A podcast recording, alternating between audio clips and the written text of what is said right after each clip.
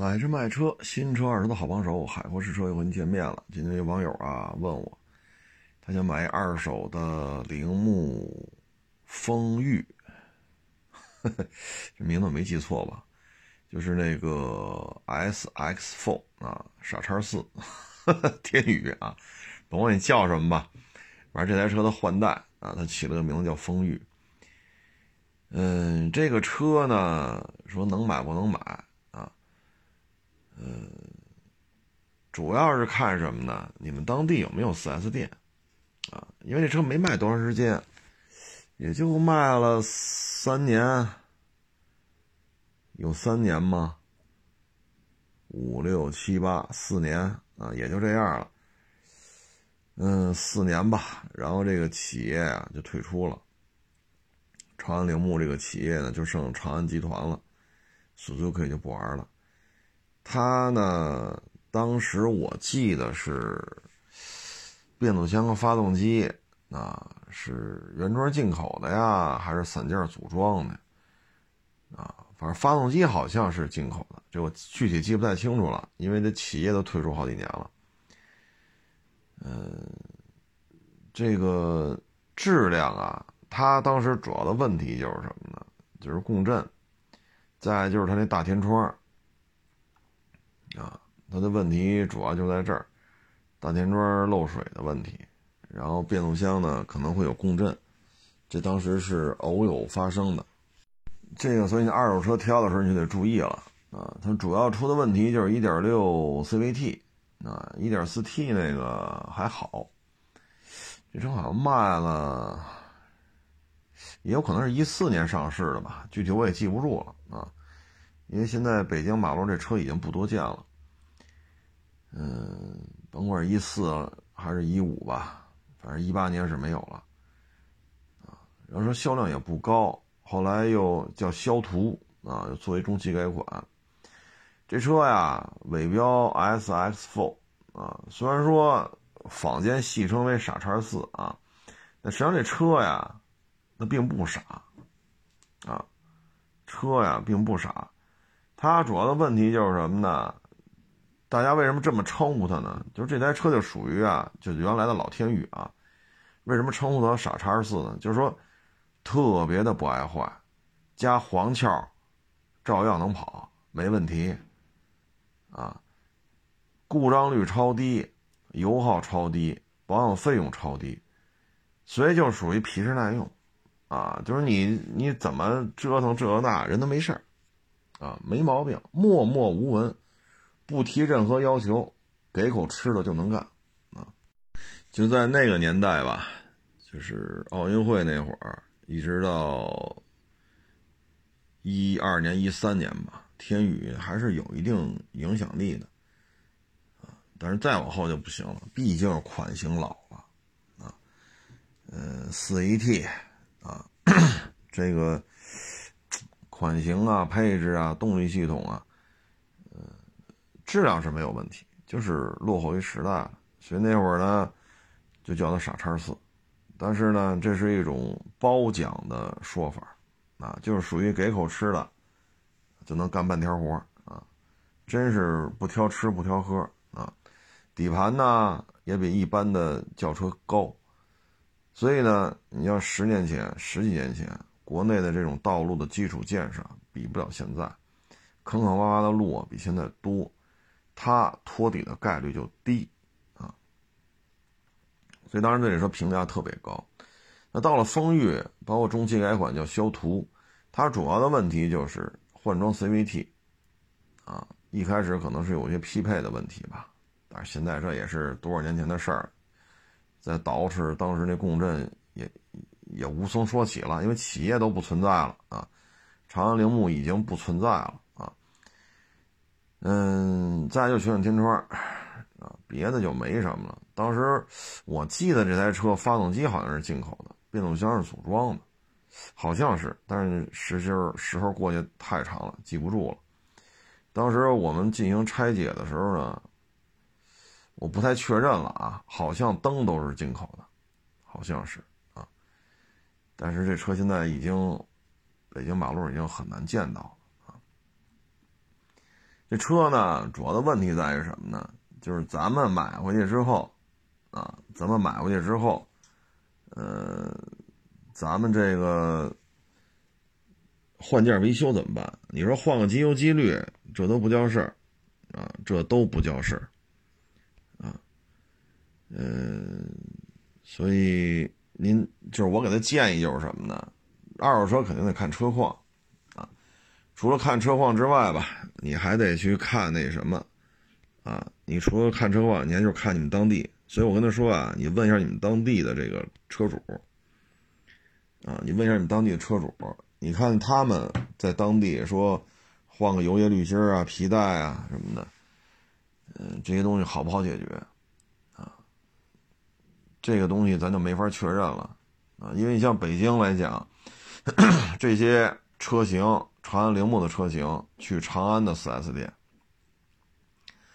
这还是可以解决的。像生产周期比较长的，你比如说雨燕、天宇、奥拓、羚羊，它有大量的副厂件儿，尤其是天宇这车啊，在国内生产的时间相当长，包括雨燕，啊，包括雨燕，生产周期差不多都在十年了，所以呢，它生产周期很长，副厂件也有很多。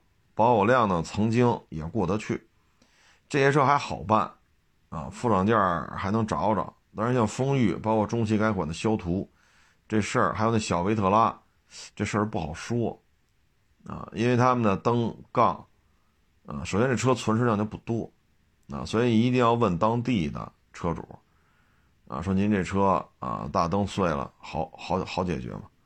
多少钱一个？是吧？说您当地这车剐了，杠皮子弄弄弄弄裂了，你这就得换一杠皮子。那这杠皮子哪儿买去啊？啊，你问问这当地车主。说北京我可以去长安 4S 店，但是您当地我也不清楚啊。所以对于像这种长安铃木时代那个时代的车型，尤其像风裕、小维特拉，这您就是得打听一下当地的零配件供应情况。类似的吧，还有你像欧宝，啊，这退出的时间就更早了。欧宝安德拉、欧宝雅特，啊，欧宝这个、欧宝那个，这你就更得留神了。但是呢，好处是什么呢？欧宝的像安德拉什么的这些车型啊，嗯，不能说全部啊，但是一部分车型，它的动力系统，它的这些灯啊、杠啊，有可能。啊，上汽通用，你可能在他们旗下，可能有些东西能够凑合着对付着用用，啊，呃，如果动力系统一样的话，这就好办了，啊，这就这这这解决很多问题啊。所以对于这些车型吧，二手车肯定是看车况，但是其他的问题呢，就得看你们当地了，啊，你们当地这个车友用车过程当中。都是一种什么样的状态？所以这个呢，就是给大家做个参考吧。因为这种车还有很多啊，除了铃木啊，除了这个欧宝，你比如说刚刚说退出没多长时间的，像雷诺啊，像你买这些车型，你这些问题都可以类似的方法去探寻一下。当地的汽修厂能解决，那就行；当地汽修厂明告诉你摆不平，那你也就算了。啊，跟铃木风裕也好，跟这个欧宝安德拉也好，还有跟这个什么雷诺啊、克雷奥也好，跟那些车大小差不多的车还有很多，啊，没有必要非死盯着他去弄这事儿。嗯，还一个呢，就是跟各位分享一下，就是这个代驾的问题。代驾呢？你像我们有时候收车，啊，这个会用到代驾啊。哎，因为你一人去的嘛，假如你开车去的，你收一车，那我一人怎么开俩回来？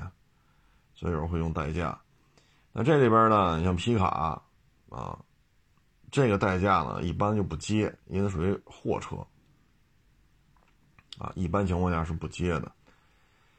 所以呢，你看有的网友呢，他就自己去找外边的人，说给你二百块钱，你把它从这儿开到那儿，是吧？呃，但是北京对于皮卡不有限制嘛，所以是要么夜里十一点以后，要么早上几点以前，给你点钱，你给我开一趟，从哪开到哪儿。这个呢，我就提醒您了，您得，你得有这个管控的能力，你控制不了，这里边容易出事儿。啊，这边是容易出事儿的。首先呢，你自己找一人儿，啊，像大的代驾呢，它是一平台，它是一公司。这代驾过程当中出什么问题，你除了找这个人，你还可以找这代驾公司。啊，这这些都是可以追溯的。但是你找一找一人儿，啊，这车就给他了，那你这出什么事儿，你怎么弄啊？所以呢，就是对于这种吧，就是一定得注意，啊，你像这种皮卡横穿北京城，或者去到市中心，那我们建议什么呢？咱这么冷的天儿，咱就别后半夜弄这事儿，您就叫一拖车，把它从这儿拖到那儿就完了，啊，这是最稳妥的。然后到了停车场，把这车皮卡从这拖车上卸下来就完了，这是最稳妥的。啊，因为我们找的这些正规的这些代驾什么的，他们对这种卡车、货车什么的，他们不接，啊，所以有些时候，我们觉得还是多花点钱叫拖车比较稳妥，啊，嗯，反正就是仅供参考吧，啊，仅供参考，嗯，有些事儿吧，现在 A P P 嘛，你甭管怎么着，它好歹是个公司，啊，车丢了呀，这撞了呀，怎么着的。还能有个说法啊？你说叫这代驾吧，也挺也挺逗的。前些日子吧，啊，也是看是门头沟啊，北京市门头沟区一个代驾，代驾呢，那哥俩呢是门头沟当地的，这代驾呢是来到北京找不着工作，正好能开车，哎，就做代驾吧。这俩当地的这个市民呢，他喝完酒了，他叫他代驾上车，呼呼的睡着了，啊，然后二他给这地址呢，代驾就开呗。警察呢夜查就给拦下来了，吹一下吧，一摇下玻璃来，警察还没让他吹呢，警察就闻见这车里全是酒气，啊，然后这一吹呢就报警了，啊，警察说那你下来吧。这时候呢，就是一看他穿着打扮，这是你的车吗？他说代驾。警察讲话，你代驾，你这一吹，你还喝酒，喝的还不老少，过八十了。这一吹，吹出一百多来。然后警察又问后边那俩怎么回事那俩迷迷瞪瞪的，说找一代驾呀，我没开呀。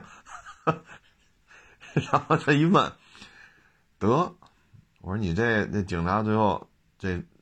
就管吃管住了啊！最后判的是拘呃，怎么算来着？反正最后是一个月，管吃管住一个月啊。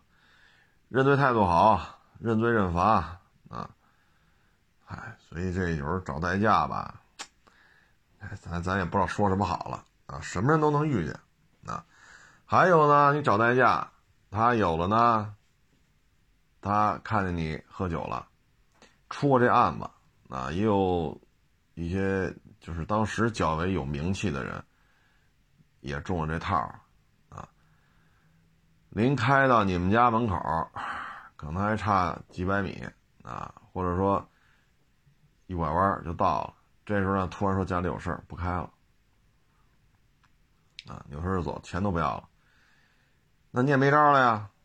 那有些人呢，就下了车上主驾，关上门就要开。这时候只要你一开，准有车过来跟你撞上。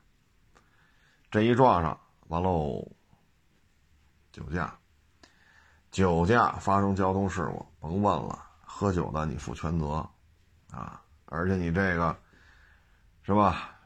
酒后驾驶发生交通事故，造成车辆损伤，十有八九还得进去，啊。所以在这种情况之下呢，有时候能讹点钱，这案子也发生过。当然，我说的都是这个极端案例啊，不是说都这样。因为我们代驾叫的还是比较多的，啊，到目前为止，我们觉得代驾这还是比较比较健康、比较稳定的一个行业，但是比较辛苦，因为现在北京这边下了一个文，代驾的这些，嗯，甭管男代驾、女代驾，他不都骑一个小电动自行车嘛，能折叠的。原来是让进地铁的，啊，你比如说我在这个丰台收一车，我让代驾给我弄到亚市去，他从亚市骑自行车骑八百米就到天通苑北，然后坐地铁再再去接活去。那现在不行了，你就得骑电动自行车，再往市里边骑。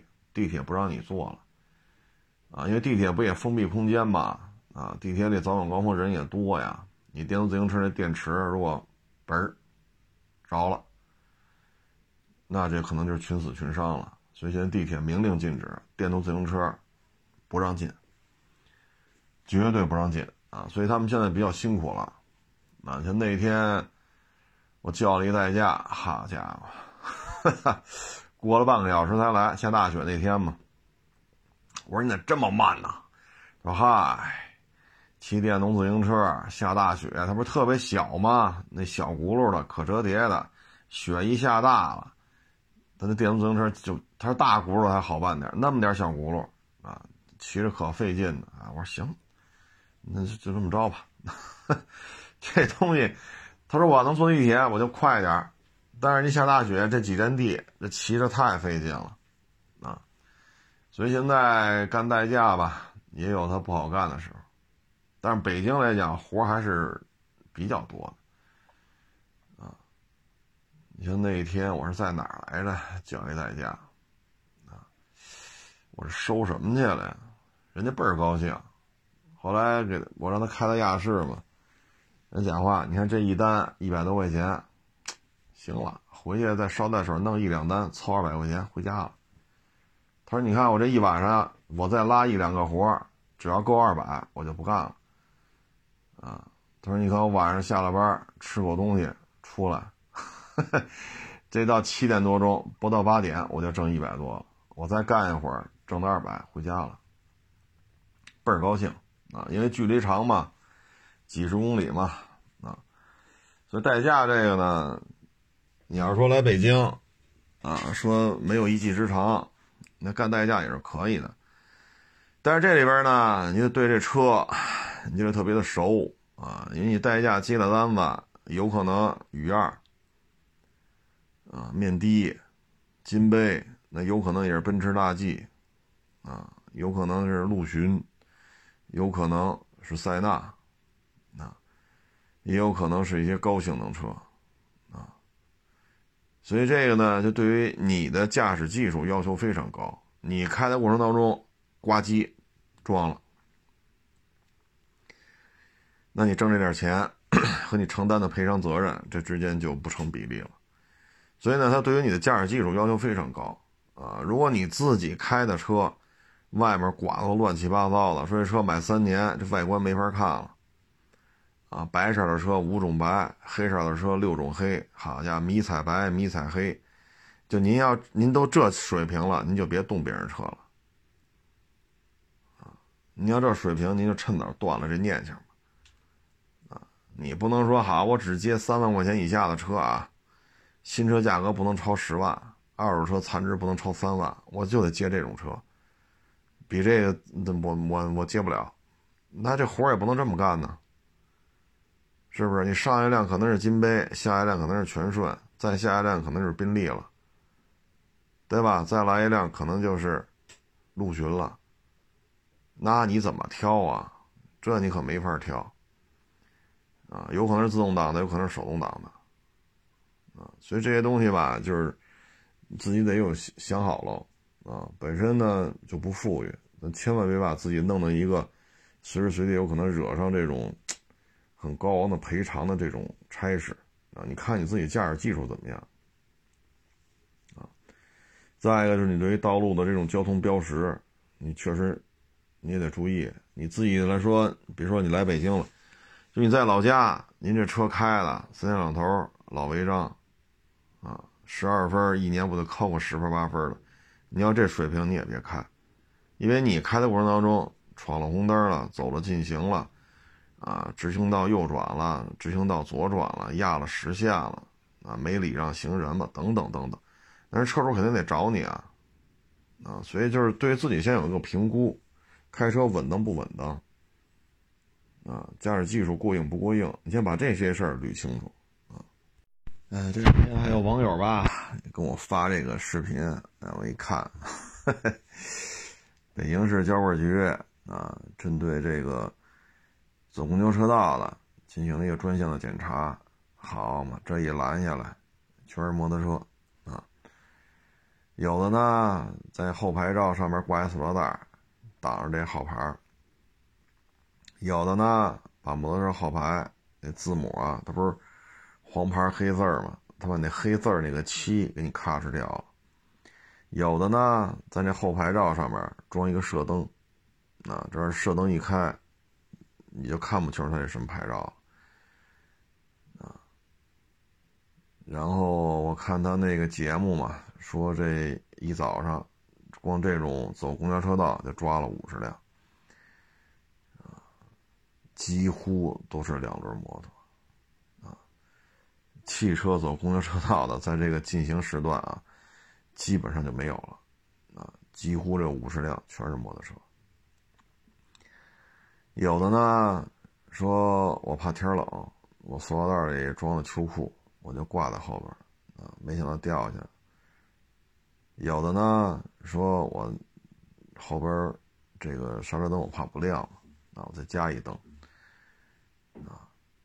但是你这灯你不能正好挡着车牌子呀，然后那么老大啊，倍儿老长的那那个灯，相当于一个看着应该像 LED 那种一长溜挡在牌子上，然后向后边就向后光向后啊，这一亮了之后谁也看不清楚那牌子了，诸如此类。汽车呢，好像就两三辆吧，摩托车得四十多辆，这种事儿啊，其实也不老少啊。你像立汤路啊，这骑摩托车的，这不戴头盔的啊，呃，号牌遮挡的啊，号牌上弄一夹子，夹子上面带一纸片，然后这夹子绳儿绑他手里边啊。平时这么挡着，啊，如果警察拦车呢，得停下检查，他手一蹬，这根绳就把夹子蹬下来，夹子蹬下来，那张纸也就掉下来，这话你就没法说他遮挡号牌等等等等，就这种小聪明啊，特别的多。这个呢，我就提醒各位，凡事啊都是有征兆的，啊，先明确告诉你京 B 不让进四环，然后说。摩托车新增，北京市啊，二零二零年新增多少辆摩托车？接下来你看见没有？公交车道五十辆车违法，四十大几辆都是摩托车。所以各位呢，对于这个呢，还是琢磨琢磨啊。如果都不自律，那这事儿就不好办了啊。然后还有呢，是四环里。啊，是一个，就是好多就是送他那那美食吧，应该是好多人跑这儿叫那外卖，然后好多外卖小哥就跑这儿取餐来送餐，然后警察来这一看，若干辆京 B 牌照，那就一辆一辆查呗。所以各位呢，就一定要自律啊，因为你看之前啊。一零年，因为之前骑机动车每年大概增加四十万辆，四十万辆甚至更多，所以咔改摇号了。然后皮卡成为一个新的选项，随着北京城市越做越大啊，像西二旗呀、未来科学城啊、啊顺义中央别墅区啊、什么优天美地啊什么之类的，现在皮卡在五环外越弄越多，所以去年夏天。一道文就发出来了。现在好像也就密云平谷吧，还是密云延庆啊？我我记不住了。反正北京就剩两个区，对皮卡没有什么限制，剩下的全有限啊。然后呢，因为机动车还是堵，你毕竟一年就放这么点号嘛，但你还是放号，对吧？你没说禁止增加，你还是在放号，放号放号放号，放来放去，放到最后，现在就。还是堵，所以你看，去年年底，一个人名下只能有一个号牌，其他的号牌只要你再一变更，啊，那这车就得一头烂，啊，就这种事儿弄的，你看吧，就是一步一步来。所以，这骑摩托车，我们享受了摩托车所带来的便利，我们享受了摩托车在拥堵的城市当中啊，它的这种通勤的时间、通勤的速度，要比机动车有优势。而且呢，很多停车场呢，我不能说全部啊，反正很多停车场对于摩托车来讲，它不收费啊。你跟人说好了，说只能放这儿，只能我就放这儿就完了，按人家规矩来。哎，停车费有些。或者说一半以上的停车场他不收，那这也是一笔费用啊，对吧？你不收停车费，那你也省钱了呀。咱有什么说什么，您说是不是？那在这种情况之下呢，我们确实享受到了摩托车所带来的红利啊，尤其是闪送啊、外卖啊，啊，包括很多人他可能汽车号牌摇不上，那他买一摩托车。啊也能解决他这种通通勤的问题。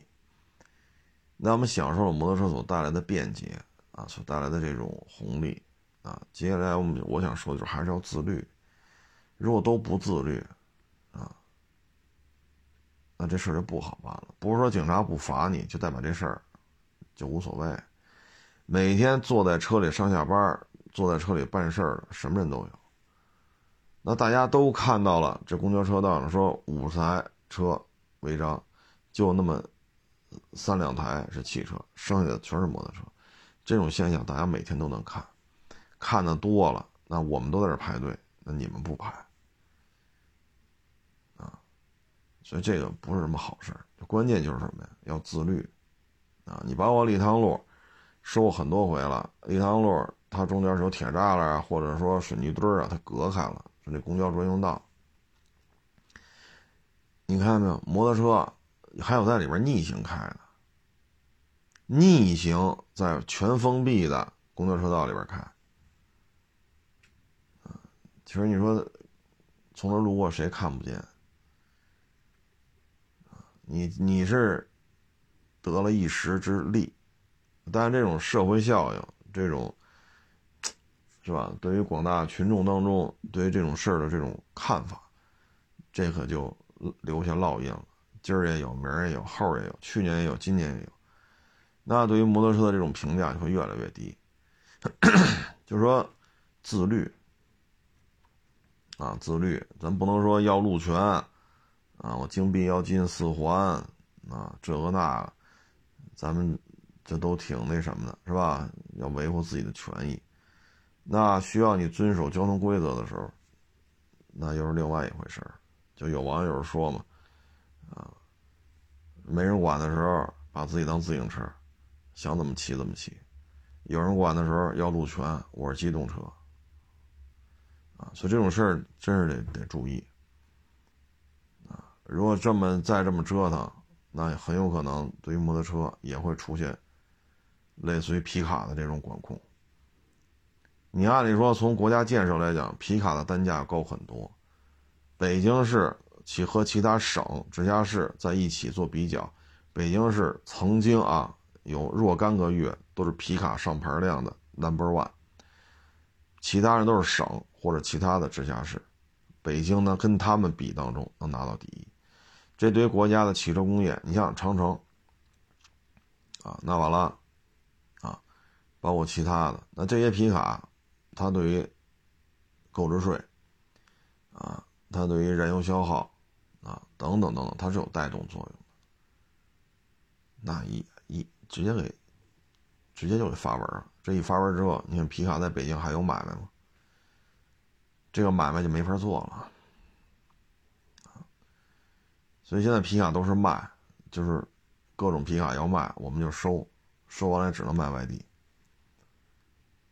皮卡尚且如此，包括小客车指标，个人名下就一个，你另其他的只能更新一次，换过一次户就完了就完了，然后就一槽烂了，再又报废、转出什么的，这是号牌收回了，所以就别说这金币了，啊，所以各位对这事儿吧，还是要我说就是什么呀？要自律。如果喝完酒了都不去开车，就不会产生这些恶性的交通事故。那不过没有酒后驾驶的人，那何必警察会去查呢？但问题是喝完酒了不自觉还要开，然后寻死寻伤啊，一些恶性交通事故，那警察就得去查，他也要做大数据分析。那酒后驾车导致的群死群伤就是概率高，那我就得查这酒驾。我就让你吹吹过二十还是过八十，我就得酒驾入刑。你吹过八十了，你就得进去，就得给你管吃管住。所以这不就是一个？如果大家都自觉，喝完酒喝完酒我不开，那这事儿就好办了。但问题是，他有人不自觉，所以摩托车这也是，这都能理解啊。希望。就是有个通勤的工具，啊，汽车号牌摇不着，弄一摩托车号牌，然后呢，确实啊，停车费呀，通勤的速度确实比机动车都有优势啊。但是咱也不能说拦五十辆车就几辆是汽车，四十多辆都是摩托车，那这就不合适了吧？而且你像遮挡号牌，这这几辆全是摩托车。那你这不是走公交车道这么简单了啊！所以就是还是希望自律啊，希望要自律。这种小聪明啊，你看我们开车在北京的街头跑来跑去的，有太多的摩托车在那后货架那儿挂个东西，把车辆号牌都挡上，挂一塑料袋啊，挂个链子锁呀，啊。就或者在那号牌上装个什么，就是后货架呀，单独装一个灯啊，等等等，这其实每天都能看见。我们没这闲工夫去举报，但是呢，民不举，不见得官不究，这次不就查了吗？所以这种这种事儿啊，如果能降低一点，对于摩托车在北京的骑行环境来讲，可能在维持现状的基础上，能够长续。长长时间的，啊，这种维持，如果这种违法犯罪这种处罚，这些行为老是这么多，啊，那 是吧？刚才我们也说了，一零年限号，然后去年夏天限皮卡，一个人名下只能一个标。啊所以各位呢，就有些事儿吧，别老是自己合适就完了。自己合适可不行啊！啊，自己合适，这事儿怎么说呢？你也得守规矩，没有规矩不成方圆。您说呢？是不是？这个还是自律吧，说别的也没用啊。如果自己不自律，他大数据分析的话。那就会，是吧？啊，还是希望北京能有一个相对宽松的骑行环境吧。啊，这个查处当中啊，也不是说都是，呃，上下班啊，送外卖，也不是。啊，还有一个，因为打了马赛克没太看清楚，不是哈雷啊，就是印地啊，美式风格的大巡航车。他把那牌照装的特别靠里，他尾箱向后特别的长，等于是牌照啊就看不见，啊，这不是说都是便宜摩托车，那个车看着也得几十万了，啊，就什么心态都有，啊，什么心态都有。你包括我们在五环上，啊，这这这这，哎，不说那么多了吧，反正还是希望摩托车能有一个相对宽松的一个骑行环境吧。作为北京来讲。这也挺不容易的，啊，嗯，还是珍惜啊，千万别弄得有些事儿面上实在过不去了，那这事儿就不好办，啊。那今天啊，微博上发了一个小视频，F 勾库鲁泽翻了，翻了这事儿吧，就是什么呢？沙漠里行车呀，你爬坡，爬坡这这就是一定要到坡顶上一定要收油，啊，像他这属于速度就快，但是还没有快到那种程度。它属于什么呢？这车头杵在沙漠里边了，这车呀就垂直于地面，就立这儿了，它没遮过去，啊，所以呢，另在沙漠这边拍视频的那个福特皮卡赶紧就开过去，从绞盘蹬出绳子来，勾在那车那底盘上。那大梁上，然后这皮卡这么一蹬，把那 F 勾库嚓又给四轱辘着地了。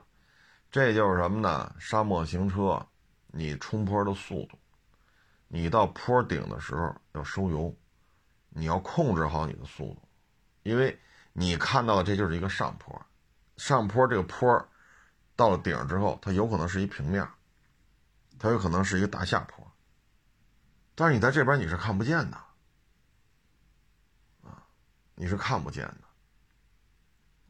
所以对于这些事儿吧，就各位，就进沙漠还是挺有危险的，啊，挺有风险的，翻车呀，啊，这种概率其实并不低，啊，唉，主要原因就是你看不到坡那边什么情况，再一个呢，沙漠里沙山的这种高度差，就相对高度差是非常大的。啊随随便便说一两百米高度差很常见，所以你一旦操作失误，说轱辘下来了，说二百米的坡，这车翻滚下来，你要说这人一点伤都没有，你觉得可能吗？所以你不要看沙漠是软的，你抓一把沙子它不成形你稍微使劲儿就从你这个手指头缝里边这沙子就漏出去了。你不要认为沙漠是柔软的。沙漠沙子是不成形的，它坚硬的一面足以要了人的命，它坚硬的一面足以要了这就不能说要这车的命，就足以毁了这台车。我不管是陆巡武器、奔驰大 G 啊、大猛禽，我不管你什么车，沙漠坚硬的那一面，对于人来讲可能要你的命，对于车可能让这车报废。在沙漠里边还是要有敬畏之心。一些基本的常识还是最好先了解一下，不要贸然的就进去这么开那么开。你像这还不错，两台车，那你要一台车呢，你怎么办呢？你沙漠里边没有手机信号，你走出去，你这不现实吧？那那你怎么办？那你怎么办？啊？特别是你像我今天发这小视频，还带着家属，那没有人看见你，你可怎么办？你就死在这儿了。啊你像我，我我原来节目当中说过，也是开着那个皮卡嘛，去沙漠里头，不愿意按着他这路线走，我觉得开着不过瘾，我就要自己开。但是呢，我们开之前，我开的啊，这事儿是我干的，我当时做了什么事儿呢？先往车上搬水，至少得有一整箱矿泉水。然后呢，看了一下这个方向，太阳嘛，当时大白天的，你看一下太阳的位置，是太阳打在沙漠，它起起伏伏，你看这阴影是什么状态？然后再往里边开。啊，开了多长时间我也不记得了，反正就开，开完了，嗯，挺好，再开回去。凭着记忆能开出来，但是这里有一前提条件，就是。您别哈，一开开了三天了，说掉头开回去，这我也记不住，这我记不住，啊，没那本事。你说往里开开半个小时，开一个钟头，哎，再往回开，这还能记得住。这还得是什么呀？没有风，得是白天，风一大，沙山就会变形。啊，这变形不是说原来是直的，现在是弯，不是，风一吹，这座沙山原来在在这边。风一吹，可能吹那边去了。它沙山这个地貌，风如果足够大，时间足够长，这个地貌会变的。所以我这么干是因为什么呢？第一，没刮风；第二，是大白天，而且有太阳，所以我就可以凭着直觉开。我开多少时间我也忘了，啊，也可能四十分钟，也可能五十分钟，具体我也记不住了啊。就往里开，嗯，过了瘾了，掉头再开出去。完全是凭着感觉开出来的。当时车上还有现在，啊，这个 我不说是谁了，也是圈里的这个啊什么 SUV 的这个什么大咖了啊，坐在车上就看我开啊，他们不开就看我开，我说过过瘾去，噔噔噔都跑我车上了。本来我说一个人过瘾，结果啊我不说是谁了，这就是我当时干的事儿，他是有先决条件的。你说你直接开三天，你再给我开出来，你不是牛逼吗？这我可记不住，啊，所以你一定要把这事儿啊，得，他是有当时的具体的环境、天象、风力、路况，你开了多长时间，你一定要综合研判。你没有这两下子，你别这么折腾，啊，说开三天了，我迷路了，你让我开回去吧。哎呦，这可开不回去这个啊。所以有些事儿吧，就是各位还是得注意，啊，得注意。进沙漠呢，呃，嗨，有时候可能也是跟我这性格有关系吧，啊，可能也叫我愿意这么干。哎，骨子里可能还是这性格，啊，但是你对这事儿你得有一个控制的量，啊，你得清楚我要怎么开，你得清楚我能不能开回来。我能开进去，我能开回来，我也别给别人添麻烦。当时我也不是不认识啊，现在一说哈，这短视频短视频平台哈，这粉丝比我都多，天天 SUV，天天越野车啊，这这我不知道，因为就我瘾大，就我要这么干，别人都是凑热闹。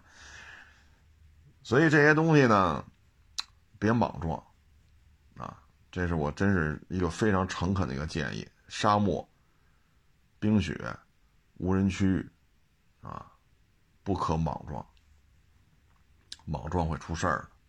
这个出事儿可不是啊，你这车滑了，呵 呵半轴切了，这这就不叫事儿了，他有可能把命搭进去。啊，你像好汉坡，啊，我说年年都死人吧，可能有点说话说有点过，但是那是经常有人出事儿。好汉坡这不算太远吧？这北京的网友可能喜欢越野的基本上都知道，啊，没去过的也都知道，啊，很多人也都去过，啊，那为什么老翻车？为什么老有人死在那儿？就是你也得琢磨琢磨，啊，你得看，你得做一个研判，啊，不能说匹夫之勇，说我愿意在沙漠里玩，我就要开皮卡出去嘚瑟，你们谁跟我去？呼啦呼啦上好几个。搬江水走啊！说手台没用，早超出范围了。我在沙漠里开，早就超出手台的范围了。你拿手台喊没用，手机信号没有啊。但是呢，要有度，不能超过这个度，超过这个度可能就死在沙漠里了。所以出去玩的时候，不是说车好啊，不是说他嗓门大。啊这这这这这不不代表你就怎么怎么着，啊，所以这个还是要注意啊，特别带有的喜欢带着家属进沙漠，那你更得小心了，啊，因为什么呢？你得想好了，你这一出事儿，你可能是团灭，可能你们家就灭门了，啊，所以得想好这些问题，啊，这些问题要不处理好了，这是非常危险的行为，嗯，别的就没什么了。啊，嗨，主要就是看自己吧，啊，你你有这两下子你就开，你没这两下子你就坐着车，啊，你就坐着车看，啊，是不是这道理？啊，嗯，然后再说这个房子啊，这个最近呢，大家可以看一下，七零九零的政策啊，原来是建筑面积，现在呢改成套内了，七零九零。所以这个房子呢，只会越盖越大，小户型呢会，所谓的小户型吧，会越来越少。所以我现在看啊，基本上北京对于这种刚需啊，其实门槛越来越高了。你包括树村这个，起步面积那么大，啊，基本上在那儿买房子，说你手里没个一千大几百万，你就别去了。你说买一个他那那个户型比较好的，说一百七八二百，那你手里没有两三千个，别去了。这房子呢还百分之二十是政府持有的，也就是说这房子啊，假如说一平米一千块钱，假如说一平米一千块钱，政府呢承担二百，你出八百，啊，当然了，这现在没有一个明确的说法啊，说五年之后允许交易了，这百分之二十怎么算？啊，这这咱现在没有一个明确的说法，就咱也不知道。但是你看到没有，政府持有的百分之二十，这房子都做这么大，啊，单价这么高，啊，总价也这么高，所以这个可以说门槛是越来越高了。如果说你想买一些小户型呢，目前看 新房的概率啊在持续走低，不能说没有啊，但是持续走低，所以你只能去买一些。二手房啊，只能去看看二手房啊。二手房呢，反正它也有它的好处啊。你像前两天我说莫日口那个小区，停车位六百多，车八百多辆啊，反正最终也算协调出来了吧。它毕竟是一山地结构的一个小区，它有很多坡道，坡道的话临时挤挤也凑合也能停，单位的车清出去，商户的车清出去。反正凑合吧，啊，基本上八百多辆车基本上能能停下。但有的小区它不是这样，所以买买的时候就得注意。你像古城地铁，古城地铁后边那个老小区，它楼间距很大，但是楼呢又很矮，都是七十年代的房子嘛，是四层是五层来着，啊，但是楼间距很大。所以人那个小区车随便停，车位永远够，啊，所以你要说我没钱，你买个四五十平的，那二百多万、三百多万，那古城地铁后边就能买着，然后车没问题，能停，有地儿停，这点是能做的。楼间距大，楼矮，楼没盖那么高，啊，就是楼龄长，那没办法，那你又想挨着五环边。又挨着长安街，又挨着地铁，又有停车位，周围的商场啊、学校啊什么都挺，还得都挺到位的。那你就不能说哈，我就要一个二零二零年的楼盘，那 这那一块楼盘基本都七万多，所以你买个四五十平的，你说说这得多少钱呢？啊，但是你要买那老房子，二百多，差不多五十平，二百多能拿下来。你要新房，你要是五十平，七八万一平，您这得多少啊？对吧？所以它有利有弊，就大家买的时候也结合自己的这条件啊。咱就这点钱，咱又要挨着长安街，咱又要守着地铁，又要配套特别好，周围的小学、中学都得是多少年的老学校啊。那你像这古城地铁后边这个，就长安街应该算北边吧？长安街北边啊。那一片啊，我们家原来有亲戚也住那边，所以老去，对那小区我是很有印象的。小时候老去玩去，楼间距就是大，车位就是多，楼又矮，四层五层的，所以就各取所需吧。有些时候呢，就是面对现实，说咱手里就二百五十万、二百八十万，这么老的房子贷不了款。那人差不多就要二百五六，那得加上税费啊、中介的佣金，有个二百八、二百九，差不多也拿下，就全包了。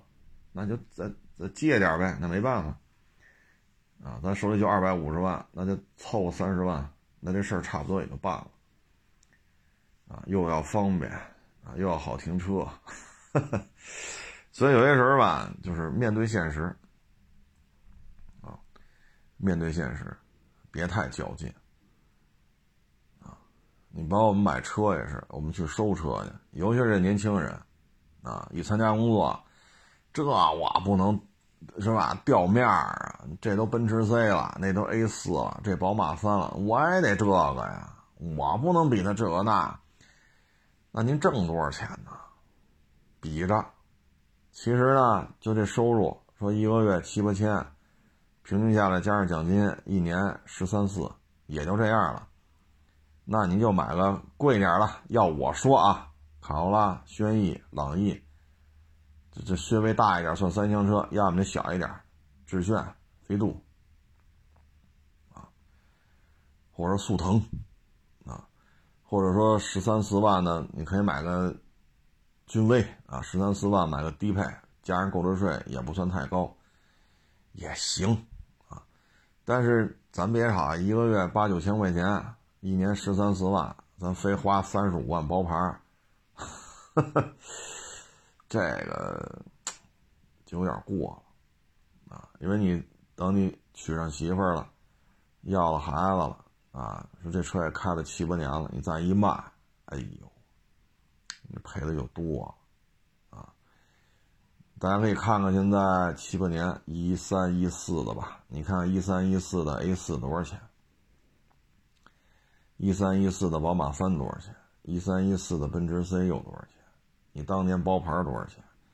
这些车保养可不便宜啊，保费也高，啊，那你算你七八年你得折进去多少钱？啊，你再看看这一三一四的飞度多少钱？一三一四的花冠多少钱？你一下就算过这账了，啊，所以就是说呢，买房也好，买车也好，量力而行，特别是刚刚参加工作的，当然，咱这节目年轻人少。年轻人不爱听，啊，不爱听。老子天下第二，谁敢说第一啊？都这劲头子，人听不听不得咱说这个啊。所以就是说，参加工作，啊，包括说三十多岁、四十岁啊买房，啊，这真是得量力而行，别把自己弄成累赘，啊，自己给自己顶一雷。你这就累得慌。前两天是哪个网友啊，就跟我说，他们单位一同事，他们单位效益还行，啊，是以他们这岁数吧，四十多了，一年二三十个，也挺稳定的。他那同事呢，她老公做买卖的，能挣钱，啊，市区里呢买了一个一百多平的三居，学区啊、面积、户型都挺好，花了不老少的钱，啊，真是花了不老少的钱。花了上千万，然后还欠了好几百万，啊，这这没办法，一步到位嘛，是不是？地下车库啊，绿化、容积率啊，啊，这个这三室一厅，冲南得有几间啊？明厨明卫这那，那钱就是高。然后呢，不欠着钱的吗？每个月还个两三万的房贷了，嘿，又飞上郊区买一别墅去，啊。买一别墅吧，六环外，啊，您住这地儿吧，三环边上，啊，那你说住吗？住吧，周末去。但是呢，孩子要上培训班，等于这别墅啊，新鲜了也就几个月，就不去了。因为孩子上补习班，你怎么弄啊？你得有一个大人接，一个大人送。那你孩子也不去，两口子有一个得送孩子，那另外一人去干嘛去？对吧？你从三环开到六环外，这没意思了呀。这别墅就荒这儿了，荒这儿了呢。现在不疫情了吗？他老爷们儿那买卖啊，废了，啊，等于赔的比较干净。现在呢，这边这个海淀区这大三居得还房贷。那边那别小别墅啊，很便宜，很便宜啊，真真不太贵。买的比较偏，面积也不大啊，几百万，现在租租不出去，啊，卖卖不上价，然后，嗨，所以这就是什么呢？四十岁之前可能挣钱比较容易吧。这赶上疫情了，现在呢，老爷们儿没工作，啊，把债还能还清了就算不错了。这房贷怎么办？那套别墅的物业费啊、取暖费怎么办？啊，其实你要按理说，像他这种情况没有必要了。你说非得去玩去，那你就一家三口农家乐，是不是？开间房不就完了吗？几百块钱住一天。这不算什么负担呢，这比你扔那几百万，这这还叫事儿吗？几百块钱和几百万，这没有可比性啊！你像这个吧，我我觉得就是什么呢？就像郭老板说的，年轻的时候别太顺，年轻的时候太顺，太享福了，后半截可能要折回来。啊，前半截吃点苦，挨点打，挨点骂，被这欺负欺负，被那踩不踩不，后半生可能会顺一点。这是前半生太顺了。你要要如果说叫我来看，后边这四五百万就没有必要跑那么老远买别墅去了。啊。你有这四五百万，你比如说啊，那中关村啊，当然这买不了了。你比如刚才我说这古城这个，二百多，啊，你这四五百万，你差不多能买两套，啊，这两套有租金的。这两套房子要如果古古城这个小区你要买下来的话，每个月租金七千多八千，七千多是能拿下来的。当然房子比较老，也比较小，四十多平、五十平啊，七千多，两套房子加一块不是一套，七八千，也就是意味着一年差不多十万，差不多啊。那你现在老爷们儿没工作了，买卖废了，啊，还拿出点钱把饥荒给人结了，手里也没钱了，海淀区这大平层也不算大吧，反正房贷得还着。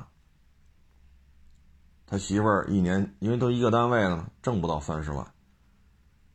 你这一下就麻烦了，因为你的房贷一年就二三十万，你还养个孩子，你这还一家子人还得吃，还得用，还得交物业费，还得交供暖费。啊，如果当时不把这个呢，你买那别墅呢，啊，你你像古城这，你买两套，那是不是？就是另外一种局面了，但是这也不行啊！我海淀区买了三居了，是吧？我我这个郊区还有一别墅，这说出来有面儿啊。但是你从这开到你别墅，不堵车啊，不堵车，将近两个小时；堵车那就没不好说了。因为你从我我从亚市开到五环不到十公里，就走立汤路啊，我就经常能开到四五十分钟，有。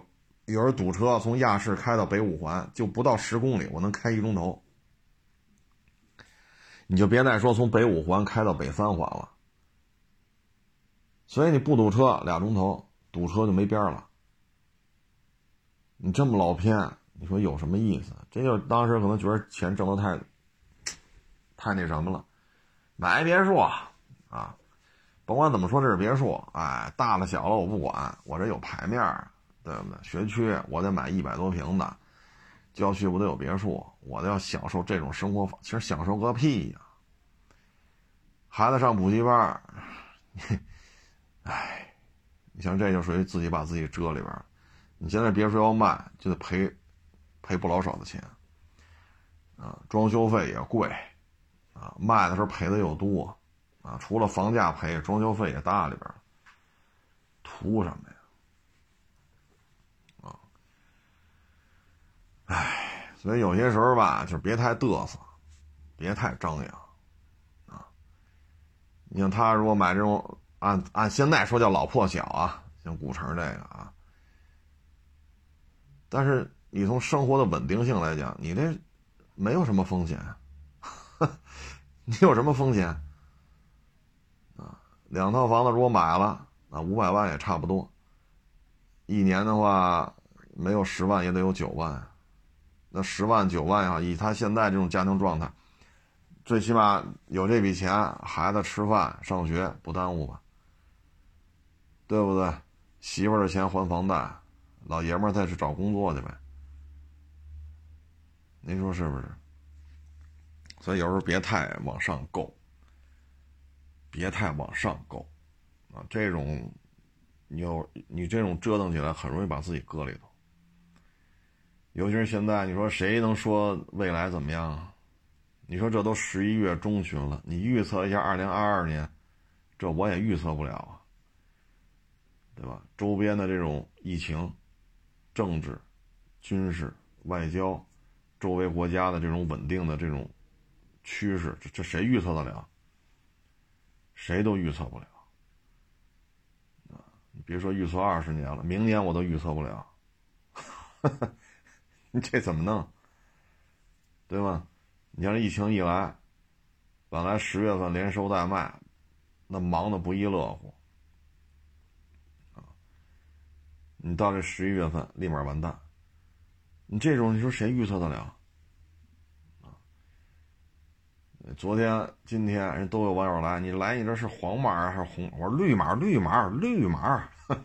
我说这是绿码啊！我这，唉，所以你说你这买卖能不受影响吗？啊！所以就是还是稳健啊，尤其是这种花钱的时候，还是保守一点，因为什么呢？挣钱不容易啊。你像北京现在陆陆续续，这小区陆陆续续解封，啊，这个这应该是向好吧？应该是向好。那这个月底应该北京这些小区，我就这么一猜啊，下个礼拜或者下下周吧，北京这些小区应该就都解封了，啊。但是这么一折腾，你这尤其是做买卖的，全都受到影响。全都受到影响。你包括去年啊，原来我们这儿一伙计非要干餐饮去，我说这疫情期间干餐饮，我说零三年非典的时候干餐饮那可是血本无归啊，啊，好多干餐饮的零三年非典一下子就给干趴下了。没事儿，你看我们我们区那个也是北京啊，就是他们那个区，你看我们那繁华街的，原来没有店铺出租。店铺都得靠抢，但是你看现在好几家店铺都出租，有的连里边的餐具都送。我现在不干餐饮，更待何时？我说不大对吧？原来这条街我没去过他那儿啊，也是也是他是也是北京。我说没去过你说那条街啊，因为他那区离我这比较远。但是原来一铺难求，就因为这一个疫情，这几个月下来铺面房这么多。租都租不出去，我说你又没干过餐饮，你何必呢？不行，大好时机啊！我说那那咱就管不了了，去吧。好家伙，这这高兴啊！开业，他是四月份、五月份办的这事儿啊，然后六月份啊，就不赶上新发地了？你干餐饮的，从新发地进了肉了，哎，完了！我说到这儿，大家就明白了。然后等到秋天的时候，就关了，啊，又去干二手车去了。当然了，这这这再找我就不好意思找了，因为我当时一直死劝，我说别去，别干，别去，别干。我说咱这工资不不拖欠，啊，四十多天不不来上班了，咱都一分钱不带欠的。啊，你就跟这干就完了，那再回也不好意思回来了，啊，又自己去干二手车去，哎，就这一下洗进去啊，几十万，几十万就没了，哎，所以你说这有时候劝都劝不住，年轻啊，年轻啊，时不待我，机不可失，啊。什么小家巧哪知道什么什么之智啊？好家伙，这大道理一套一套。但有些人这买卖凭感觉就不能做，有些人就是一经验，就是一个直觉。你跟他也说不出来太多的道理，他就觉得那就做吧，啊，所以别太激进了，啊，悠着点你就跟家待着，你待一年，不就一天三顿饭吗？对吧？你都拉家带口的。你不你不吃，你这一大家子人也得做，也得三顿饭。你吃他也三顿饭，所以没有什么成本，是不是？顶多自己上个社保，啊，你这一年能消耗多少钱？对吧？你勤快点了，你家里洗洗涮涮呀，收拾家务啊，啊，那别人回来还能歇会儿。为什么？你把家里收拾的干干净净了，那别人回来了，那就歇会儿就完了，啊，菜。买回来了，饭也做好了，那不是也挺好吗？对吧？最起码你你的这个劳动，家里人回家之后都觉得不错，啊，那还比这强吧？啊，哎，反正就是谨慎吧，啊，现在就是年轻人啊，攀比呀，面子呀。有时候我开车在马路上看啊，有时是那种，就是一看特年轻啊，开着这个比较老的这个二手的豪门啊，有时候我就想，差不多我想想啊，一几年的时候，一三一。一四一一三还一四，我记不记不住了。也是一小兄弟，他就跟我聊，他呢花了八万八万多吧，他买了一个精锐啊，斯柯达精锐，一三年的事儿好像是，要么就是一四，我也记不住了啊。他说：“你看啊，都相亲，人家给介绍对象，那我开一八万多新车斯柯达精锐，人家就瞧不起我。”然后他们单位花了五万吧，还是反正比他那车便宜好几万，买了一个大君越，那玩意儿大呀，是不是？烫定天窗，哎呦喂，这大液晶屏，是不是？这这这开起来这多得劲，车也大，好家伙！然后呢，都是介绍对象，人那边呢都愿意跟他聊，他这边都说他穷。回来就跟我聊，他说太不公平，我他妈花八万啊包牌我买一个这个配置还挺高的一精锐，他花是五万是六万买那么老的一君君越，怎么我还成穷人了呢？我说这，我说这世道就这样啊，我说这你也没招啊，啊你也没招当时我们这兄弟呢，人家里好几台车。啊，房还好几套。你说，你说人穷吗？啊，北京坐地户，啊，祖上好几代都是北京，房啊、户口啊、车呀，你看，啥都不缺。啊，你到了就，啊，当然现在孩子都有了啊，咱就说这事儿。所以有时候确实，你说让年轻人也觉得很无奈。啊，那那你看我们这小兄，他就觉得他吃亏了，啊，明明我花的钱多，还说我穷，哈哈哈当然了，最后也都也都娶上媳妇儿，孩子都满地跑了啊，所以有时候也能理解，啊，年轻嘛，有时候没有办法，他有时候社会风气的问题，啊，这所以这也能理解啊，但是呢，在允许范围之内吧，还是得悠着点啊，因为。你像原来也跟网友聊过这问题，你买一车开个六七年，买一个车开个六七年，你二十二参加工作，开个六七年，那这时候呢，基本上你就得考虑 MPV、SUV 了，因为什么呢？娶媳妇生孩子了，这时候就奔着三十了啊，然后再开六七年呢，孩子大了，老人也老了，这时候 MPV、SUV 呢，就是另外一个状态。你就得考虑老人轮椅怎么办，小孩得上下学，这又是一个又又得换一次，所以人这一辈子，你按六七年一辆，六七年一辆，换个四五辆，基本上也就差不多了，啊，你说你二十二干到五十，虽然说还没有退休吧，基本上也就靠边站了，啊，相当部分就靠边站了。最后吧，就是跟各位提个建议啊，你看有些这个房产博主啊，一说就这个那那这，啊，这不能要那不要。其实呢，他们服务的呀，都是些大客户，啊，这一千万一套，啊，一千五百万一套，这个房子佣金就很高了。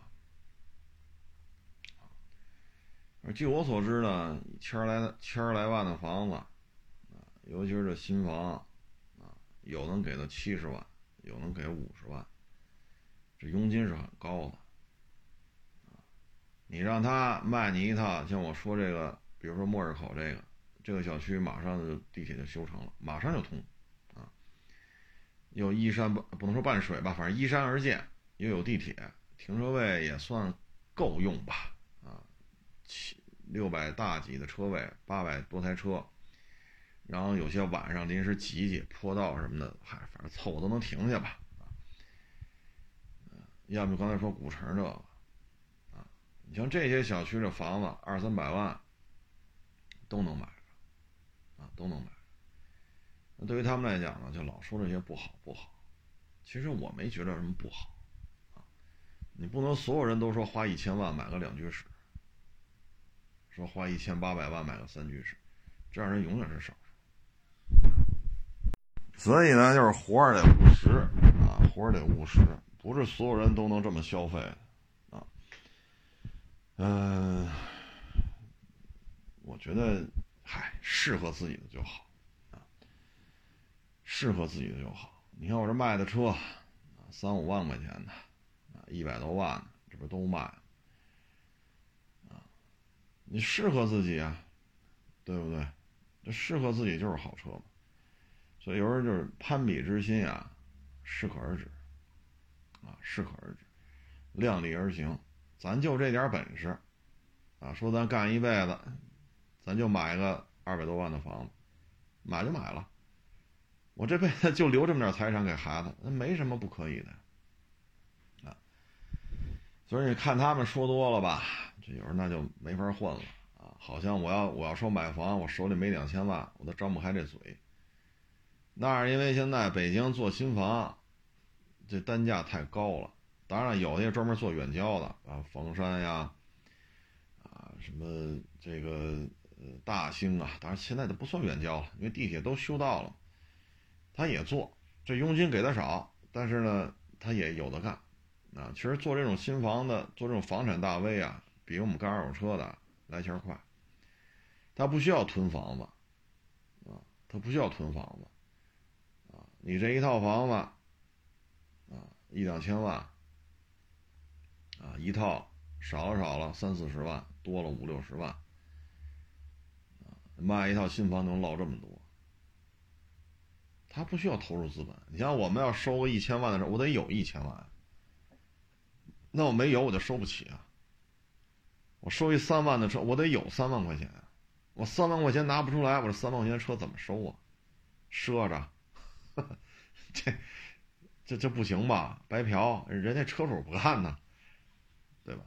所以呢，就是得量力而行啊。现在这个社会吧，抄了抄，抄了抄，都为了利益最大化，那肯定。你说，望京三杰啊，说两千万来一大平层，这个是吧？这佣金也不老少。你要弄一个新房啊，那也不老少。你像北西安这中海什么这那，七万多一平啊，你来个一百多平，那也上千万，这渠道佣金都不老少啊。所以干房产大 V 也挺好的啊，本儿不用下那么多。不像我们租一大场地，啊，你得有多少个标，你得有多少辆车，你这个那那是做房产大 V 没这么多复杂的，拿房产证，拿房产证物业物业不好跟我没关系，漏水漏水跟我没关系，楼上那小孩天天晚上不睡觉，叮叮当当砸地板什么的，乒乓球吧，这跟我没关系，你找他去，漏水漏水找开发商，物业跑物业跑你投诉啊，不像我们二手车。啊，二手车，好家伙，开了卖了都四年了吧，轮胎漏了，还问我们怎么回事呢？我说您都开四年了，这轮胎磨漏了，这还找我们呢？我说都开四年了，我说这，你你说你卖二手房，你卖只要房产证写你的名根本就没关系了。说这房，说新楼盘预售啊，说地铁这会从这儿修，结果地铁改线跟我没关系。谁改的地铁线找谁去？这北京市政府改的，找北京市政府去。所以做房产大 V 有时候也挺好的，啊，有时候也挺好的，因为这佣金太高了。你要卖一台车，啊，说挣个几十万，那我就这么说，我自己都不信，啊。你像我们今年百八十万的车挣几千，啊，一百多万的车我们挣一万，这事儿我没少干，为什么？求稳呢。求稳啊，啊，这事儿我也没少干，所以有些时候吧，就是房产这块儿别太那什么，自己有多大本事，别人为的给自己增加焦虑，本来活着就够累的了，啊，所以就是努力工作，开开心心的活着就完了，啊，别给人为的给自己增加焦虑，啊，行了，这不多聊了啊，谢谢大家支持，谢谢大家捧场，欢迎关注我的新浪微博“海阔试车手”微信号“海阔试车”。